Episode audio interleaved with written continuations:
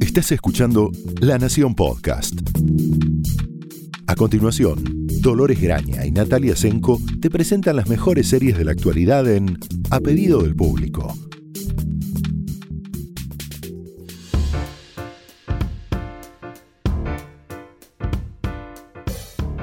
Hola, bienvenidos a un nuevo episodio de A Pedido del Público. Soy Dolores Graña. Hola, yo soy Natalia Senko. Y hoy vamos a volver sobre uno de los géneros más antiguos de Mm. las series, eh, que eh, uno de los pocos eh, positivos de la pandemia Sí. eh, nos ha permitido ver un montón de historias que nos hacen llorar y sufrir y sé. pensar, no sé, sí. No sé si es positivo. Ficcionalmente es, eh, déjame tratar de llegar Llega, al punto llega, que llega. no voy a llegar Llega. más. Perdonen, estoy mal dormida. Eh, eh, no, no, ese el segundo fue, fue inventado.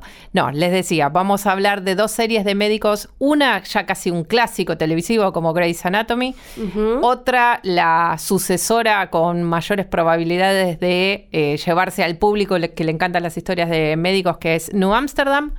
En ambos casos pueden verse por Netflix los capítulos de estreno de Grey's Anatomy Sí. se ven por Sony.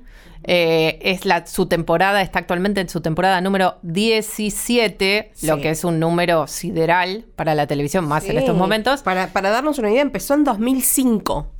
Otro mundo, otro planeta. Otro planeta. Y sigue en ese mismo planeta en el que comenzó en la televisión abierta de los Estados Unidos, con récords de público incluso ahora, merced a un dispositivo bastante inteligente que se les ha ocurrido para tratar de llevar este momento tan particular. Obviamente que en ambos casos las dos series se apoyan fuertemente en la pandemia, un poco también para llevar historias del mundo real a esa situación y por otra, como una serie de médicos no iba No, claro. a ponerse en la primera fila en el momento en convertir a sus protagonistas en verdaderos héroes. Eh, y también les sirve para educar un poco al público de todo el mundo, lo que no es para nada despreciable. Eh, en el caso de Grey's Anatomy, vamos a arrancar primero por el clásico. Eh, esta temporada más reciente está, tiene unos dispositivos medio eh, metafísicos que aparte esconden un problema todo. muy terrenal que es el mi- no sé, cuatro camiones de caudales que puede llegar a salir Sí. eh, la renovación de la serie con uno de los elencos más eh, que mejor ganan eh, merecidamente en la Sí. televisión, empezando por su productora y protagonista Ellen Pompeo. Eh, durante toda esta temporada número 17 se la ha pasado, o hasta muy hace muy poco, eh, en coma Sí. a causa de coronavirus. Sí. Transportado a una suerte de playa metafísica Sí, en la limbo que. Hmm. donde reencuentra a personajes.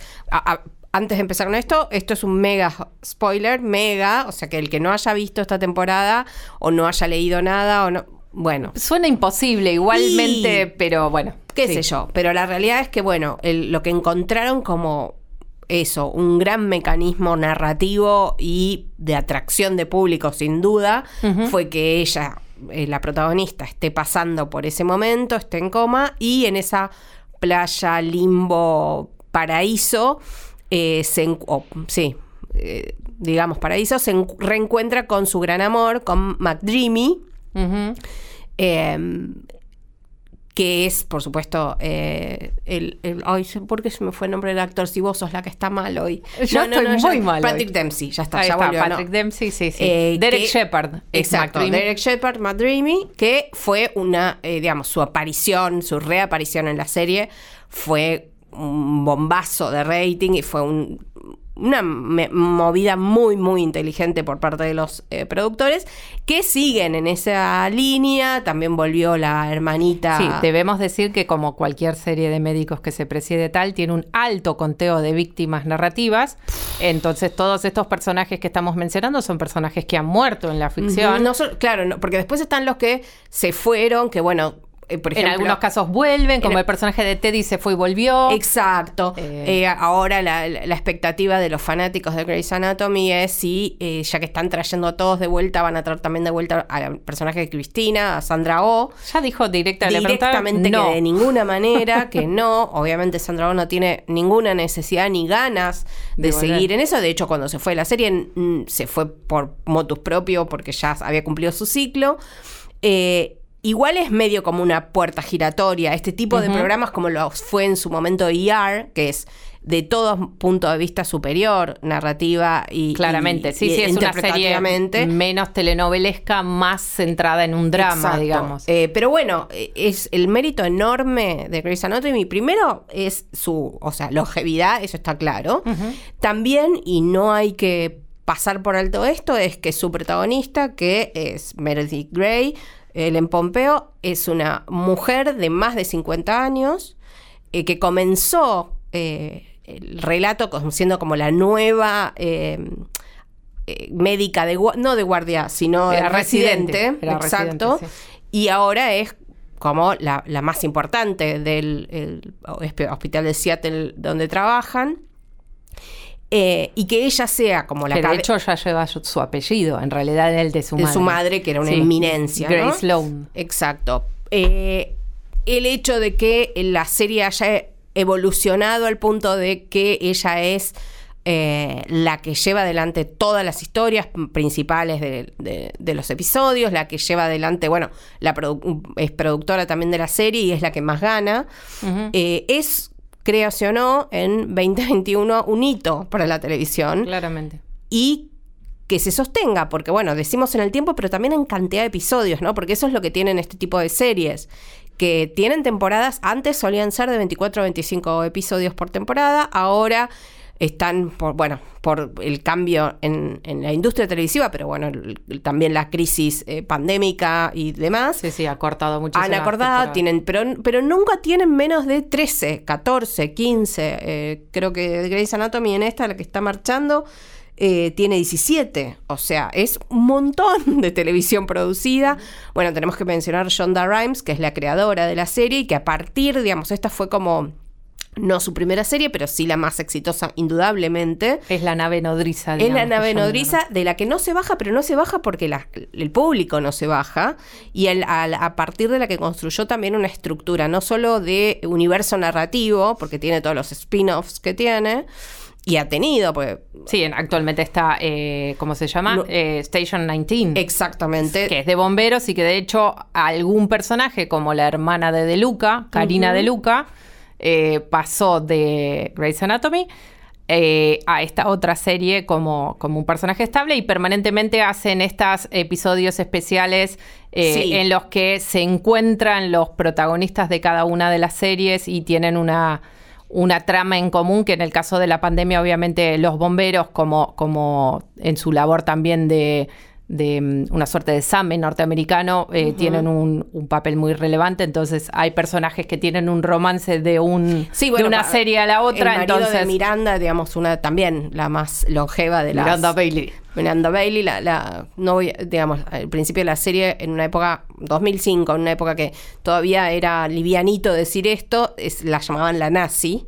Sí Eh, hoy- Chandra Wilson se Chandra llama Wilson se llama la actriz, que es fantástica. Sigue, es una de las pocas junto con él en Pompeo y eh, el director del hospital. Sí, eh, que no nos vamos a acordar cómo se llama. creo que se Richard llama- se llama en el. Sí, la- James Pickens se llama el actor. eh, no recuerdo en este momento el nombre del personaje. Son- Richard. Richard, ok.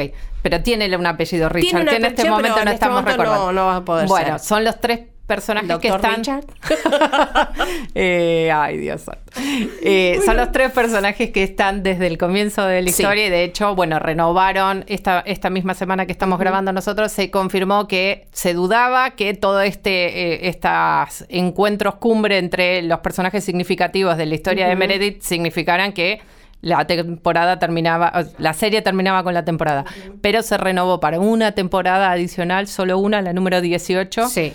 Que entendemos que cerrará bien todas las historias. No es de esperar que, salvo que logren una contratación por este tiempo limitado llamativa, la idea seguramente será, será cerrar las historias con... Sí. Mientras que no sea como el helicóptero de... de, ¿Qué fue? ¿Chicago Hope? No, fue IAR. eh, sí. que mató al, al- al jefe pelado malo, ¿no? Que lo mató de- de- atropellándolo el helicóptero. Bueno, Ay, Dios, lo que nos han hecho pasar. Yo tengo. A ver. hablando, sí, podemos pasar con a lo que nos ha- han hecho pasar, Yo podemos pasar a Nueva Era, de- con- esto es una confesión eh, De parte. parte. A mí, al- los primeros, las primeras tres, cuatro, cinco temporadas de Grey's Anatomy, la verdad que me gustaba muchísimo. Eh, era una serie que seguía, que me parecía súper interesante, que me parecía que dentro de lo que es, que es una telenovela semanal, Médica. médica, estaba muy bien hecha, muy inteligente y bueno, también era como pionera en el sentido de eh, los elencos con, con diversidad eh, racial, con diversidad de género, era muy interesante, repito, año 2005, 2006. Luego, como todo, eh, el- la fatiga de ver el- la- la- las historias un poco repetidas o, o los eh, casos médicos cada vez más estrambóticos hizo que fuera un, ya no fuera un- una visión obligada para mí semanalmente. Eh, pero también porque, bueno, eh, nos hacen sufrir este tipo de series. Hay que tener, digo, hay que tener un temperamento y unas mu- muy grandes ganas de meterse en ese mundo que finalmente es todo el tiempo está lidiando con la vida, la muerte. Sí, eh, aparte en Grey's Anatomy nadie es feliz, salvo No. temporariamente. Y sabes que se le termina pronto. Claro, en el momento que cualquiera de estos personajes parece tener la vida resuelta, es el el- la cuenta regresiva Sí. hasta que se le caiga el avión y se mueran. Estoy Sí. mencionando todos casos reales de la Sí, historia de sí, sí, sí, Eh, que diga, tengo, tenemos solo el 3% de posibilidades de sobrevivir y después muere. Eh, Sí, de, de todo. Que se meta un, un terrorista dentro del hospital, eh, Eh, atropellos varios. Sí, sí, sí, es, es difícil y por ahí uno no está, no está de humor. En el caso de New Amsterdam es un poco distinto el concepto. Sí, es un poco distinto. Por- Es moderno, pero bueno, porque tiene dos es, años. es no, pero aparte es claramente clásico el planteo. Es un planteo más al sentido eh, Chicago Hope que el de Grey's Anatomy, que tiene un gran componente cada vez más grande a medida que pasan las temporadas telenovelesco, como de melodrama o de folletín. En el caso de New Amsterdam, lo que tiene de eh, llamativo, distintivo, es que al estar ambientado en un hospital público en Nueva York, con una idea de hospital público más parecida a la que podemos entender nosotros como hospital público que lo que se entiende por el hospital de Seattle en el que transcurre Sí, Grey's un- Anatomy. un- el, de, el de Grey's Anatomy es, es de alta complejidad con los especialistas en neurología, cardiología, digamos, no es el hospital público de que pasa en la guardia, digamos. Es, digamos, el de, el de New Amsterdam de alguna manera es más, más parecido al de ER, en ese sentido, aunque no está fijada la trama necesariamente solo en la guardia, ¿no? No, no, de hecho tenemos, eh, digamos, es un equipo de, es un equipo de profesionales. El, el gran protagonista es este hospital que está basado, New Amsterdam, que está ba- basado en un, un hospital real, que es el Hospital Bellevue en, en Nueva York, eh, que también es el origen de The Nick, por ejemplo, Sí. por tomar una serie de médicos co- radicalmente opuesta, Sí, que- eh, muy gore, Sí, no. que de hecho, bueno, es como bien se encargan de decir en la serie, es un hospital eh, pionero en muchos sentidos y que tiene, y esto es el, el- la- el puntapié de muchas situaciones, tiene una política de atender absolutamente a todos los pacientes que entran en el hospital, tengan o no cobertura médica, seguro de salud o documentos. Entonces hay un- una, una idea de, eh, de asistencia al paciente que es lo primordial y porque su director médico, que es el protagonista, a diferencia de otros en los que los médicos son el eje de la acción, hay una convicción política y filosófica Sí. acerca del trabajo del médico en una sociedad que está en, eh, en el frente de la acción. De hecho, la serie comienza con el nuevo director médico llegando al hospital y poniéndolo patas para arriba en su primera semana de, de trabajo, echando a una parte de- del, Sí. del plantel médico diciendo ustedes están acá para juntar plata, no los quiero más, vamos a hacer otra cosa. Sí, claramente es una, una visión hiper eh, Idealista. idealista, eh, utópica, porque bueno, de- de la- del mundo de la medicina pública en los Estados Unidos, eso está claro, porque además también episodio a episodio va sumando no solo el tema de las especialidades y cómo se atienden y cómo y quiénes son los pacientes que llegan, sino también con el hospital eh, formando parte de la comunidad y con eso quiero decir también dando asistencias comunitarias, entonces hay mucho énfasis en la cara, digamos, de la psiquiatría, de la psicología, de em, la adicción a las drogas, digamos, hay, hay todo un, área que trabaja trabajan los guiones de esta serie que no están presentes usualmente en las series de, médicos que estamos acostumbrados a ver. Tiene es una mirada muy interesante porque es muy amplia y nos permite conocer otras cosas de, la práctica médica y de esa cosa también eh, que tiene de, fascinante. por, algo duran lo que duran estos programas, por algo eh, la televisión abierta en Estados Unidos sigue apostando a hacer esto, que son elencos grandes, que son eh, producciones relativamente caras para la televisión abierta, pero que eh, funcionan, que siempre funcionan, que siempre tienen posibilidades de sobrevivir, como decíamos antes, aunque se vaya el protagonista, como pasaba, vuelvo a citar a IAR, pero bueno, es muy claro. Em, también como, como sucedió en Grey's Anatomy, cuando se le fueron los galanes, digamos. Em, y, que y que siempre se le encuentra, bueno, por supuesto que está el decano de House, que sabemos que era otra cosa, pero finalmente era una serie de médicos, no dejaba de ser, o serie de un médico y sus eh, vasallos. Em, bueno, es que ya el drama inherente en las decisiones de vida o muerte eh, le otorga un plus en el cual no es necesario hacer muchísimo más que ponerlos a los médicos en tratar de arrebatar ese paciente de una muerte segura. Sí, y bueno, y también el, hecho de la voz de autoridad que implica un médico y la voz de, conocimiento, de sabiduría, del lugar social y cultural que la medicina, por lo menos occidental, tiene, eh, es, es muy rico para buscar todo este tipo de historias. Al punto que, bueno, ya vemos, están estas variaciones donde yo decía House, después David Shore, que es el creador de House, ahora es el showrunner de eh, The Good Doctor, que también es una serie más eh, joven, digamos, en todo disponible en Amazon. También en Amazon Prime y también en AXN la XN y también tenemos su, la adaptación de la versión coreana de esta serie. Sí, a ver, es, un poco eh, complicado. es precisamente Doctor, eh, Milagro. Doctor Milagro de Telefe. Exacto. En cada, en cada eh, vuelta cambia un poquito, entonces es como un teléfono descompuesto, termina siendo un poco distinto. Hay que decir, a ver, la versión original es la versión de la televisión coreana, una miniserie de 16 episodios donde el protagonista efectivamente, como sucede también en la norteamericana, donde igual el protagonista es Freddie Highmore, que es británico, pero bueno, mm. hace de, un médico eh, norteamericano, donde el protagonista coreano es una persona con síndrome, digamos, está en el espectro autista, no está muy claro porque no lo, no, no lo diagnostican claramente. Em, pero bueno, altamente funcional, obviamente, pero también altamente eh, complicado su día a día por las características de su autismo. Esa serie tuvo mucho éxito en Corea, pero de ahí no salió. La, característica interesante es que eh, siendo mm, Corea y Asia en general un lugar donde no está tan expuesto en el público, en la conversación eh, general el tema de los eh, problemas neurológicos, del autismo y demás, fue como una revolución y eso también implica que las eh, especificidades de cómo el guion trataba el autismo de este protagonista eh, son problemáticas, por mm. decirlo de alguna manera. Muy auspiciosas, pero problemáticas.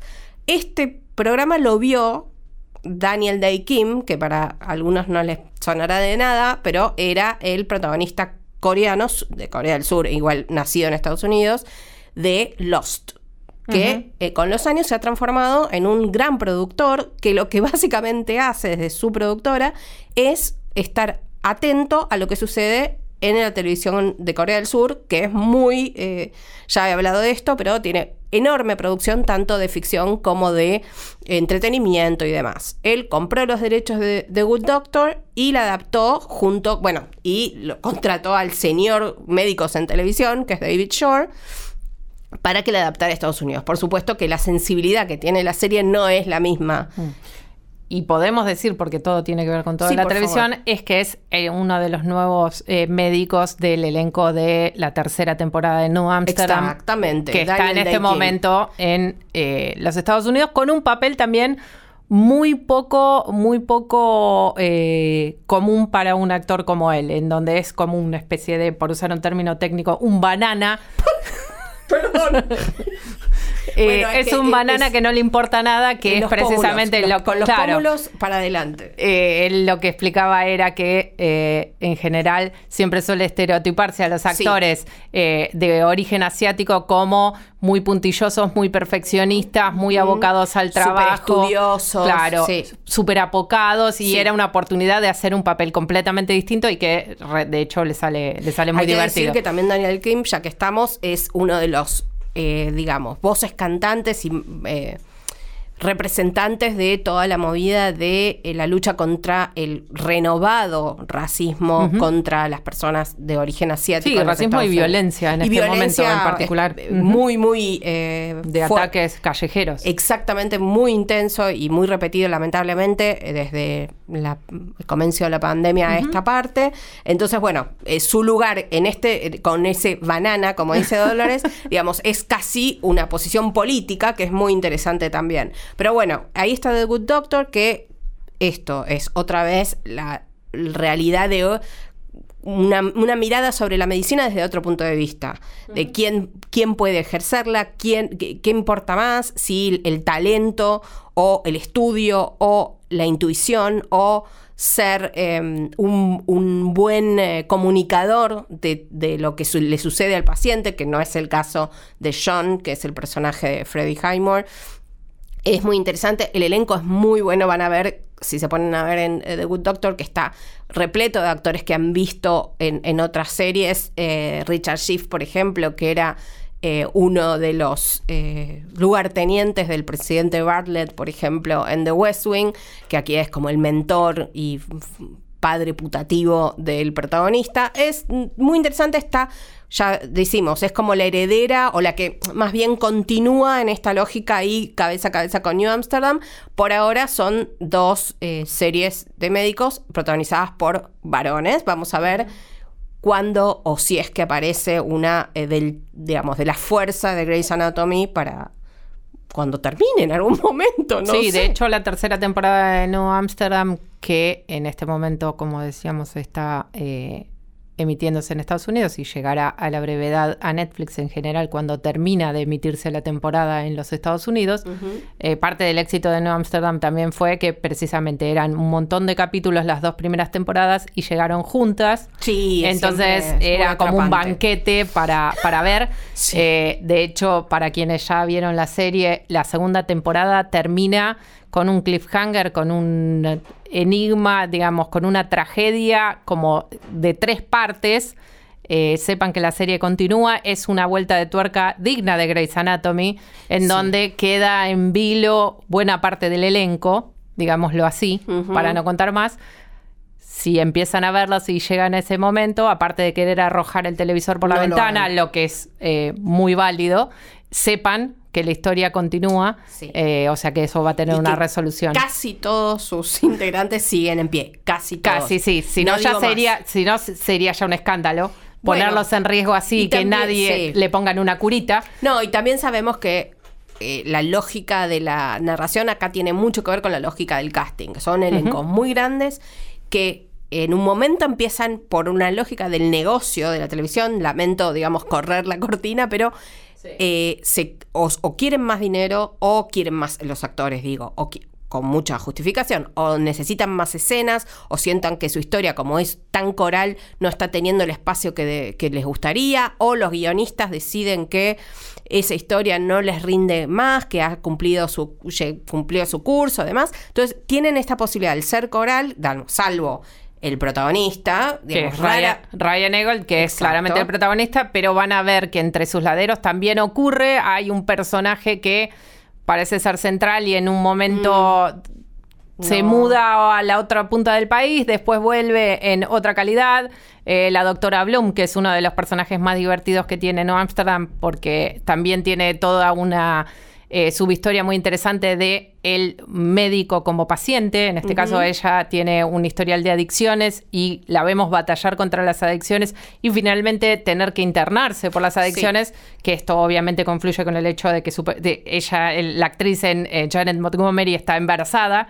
Eh, entonces la vemos desaparecer hacia rehabilitación y después volver y su historia cambia bastante con el correr de las temporadas hay altas y bajas que tienen que ver con la historia y hay altas y bajas que tienen que ver con los actores, claramente. Eh, pero también eso es lo interesante, bueno, la entrada de otros personajes para levantar o bajar o darle una vuelta de tuerca a las subtramas que siempre por ejemplo, en el caso de New Amsterdam hay toda una trama acerca de eh, los elementos burocráticos del manejo del, hospital. Entonces está la secretaria sufriente del, médico al que no le da ni la menor pelota y se la trata de sacar todo el tiempo encima porque no le interesa. O la administradora que es la jefa del jefe. Sí, eh, que también. Que siempre son actores buenísimos que están un par de temporadas volviéndolos locos, diciéndole los... Eh, ¿cómo es que se llama? La Junta no quiere esto, la Junta no quiere esto. Sí, sí. Bueno, y eh, hay que decir, Ryan Eagle también aparecía, tenía un papel muy interesante, muy distinto de este en... Eh, ¿Por qué? Redmond. ¿Por qué me... Eh, The Blacklist. The Blacklist, gracias. Em, y hace apariciones así más, más, más pequeñas, pero muy interesantes en una película como em, El infiltrado del clan de Spike Lee, donde hace un, de un integrante del clan horrorosamente horrible y en también un personaje bastante complicado en una gran película que está disponible en Flow que se llama mm, Sometimes mm, eh, a, veces no rara, vez alguna vez nunca es un título un poco complicado lo no es siempre. No es always o es never no me acuerdo. Bueno, si la logran encontrar, es muy buena. ahora, eh, mientras yo les sigo hablando, les vamos a checar porque esas recomendaciones a medias son un horror. Muy son un horror. Parece como la de la tía que se olvida la mitad de las cosas que te va a recomendar. Hoy, estamos un poco en esa. Hay que, yo lo admito, vos podés no admitirlo. No, yo arranqué así. ya les digo. Eh, eh Mientras eh, Natalia busca, eh, les puedo decir que Doctor House, si les dio nostalgia o ganas o nunca la vieron y es momento de empezar a verla, también está disponible para ver en Amazon. Así que eh, la serie tiene muchísimas temporadas y es otra serie de médicos que arrancó siendo una especie de Sherlock Holmes en la medicina originalmente y finalmente en las últimas dos o tres temporadas eh, se dedicó a analizar un poco el lado oscuro de ese Doctor Holmes y centrarse mucho más en el personaje de Hugh Laurie. Sí, le voy a decir el... ¿Cómo era en realidad? El título en inglés es Never, Rarely, Sometimes, Always, que es como la, el multiple choice eh, de una de una encuesta, una, una pregunta, digamos, de un formulario que tiene que llenar la protagonista, no digo más que eso, donde es nunca, o sea, cuando te preguntan, ¿haces tal cosa? Nunca, rara vez, alguna vez, siempre. Eh, es una película muy dura sobre la decisión de una mujer joven de eh, hacerse un aborto y Ryan Elgold tiene un papel muy pequeñito pero muy interesante, siniestro incluso, que habla de su rango como actor. Creo que con esto, digamos, ya está, digo, eh, eh, más razones para ver eh, New Amsterdam, aunque nos dé cosita, como me pasa a mí, algunos de los temas médicos. Bueno, y la otra coprotagonista que es Frima Agiman, la van a conocer si mm. vieron Sense8 eh, de Netflix o vieron alguna vez Doctor Who, dos series bastante conocidas. Mucho eh, británico, vamos a tener que hablar de sí, eso, ¿no? de hecho, creo que hay Janet un... también. Sí, Janet Montgomery también es otra de las muchas eh, inglesas haciendo de norteamericanas, que de hecho hay un chiste, Freema Agyeman hace de inglesa haciendo inglesa, lo que ya era una rareza. Total. y le hace un chiste la doctora Bloom diciendo, haciendo un malísimo acento británico y la otra se ríe diciendo no te va a salir nunca, que es como un guiño a que en realidad sí es, su acento, sí. Exactamente. Bueno, los vamos a dejar hasta eh, nuestro próximo episodio en donde apareceremos bien dormidas, mm, con cierta articulación entre género y número, no persona por ahí. Eh, esperemos que les sirva. La, la, falta de sueño viene bien para hablar de las series de médicos, en donde el señor que se queda dormido en cualquier lado es una. Totalmente. Pero bueno, ahora tenemos que seguir trabajando, así que mejor no nos vamos a dormir y sigamos. Sigamos con lo nuestro. Nos vemos la próxima. Hasta luego.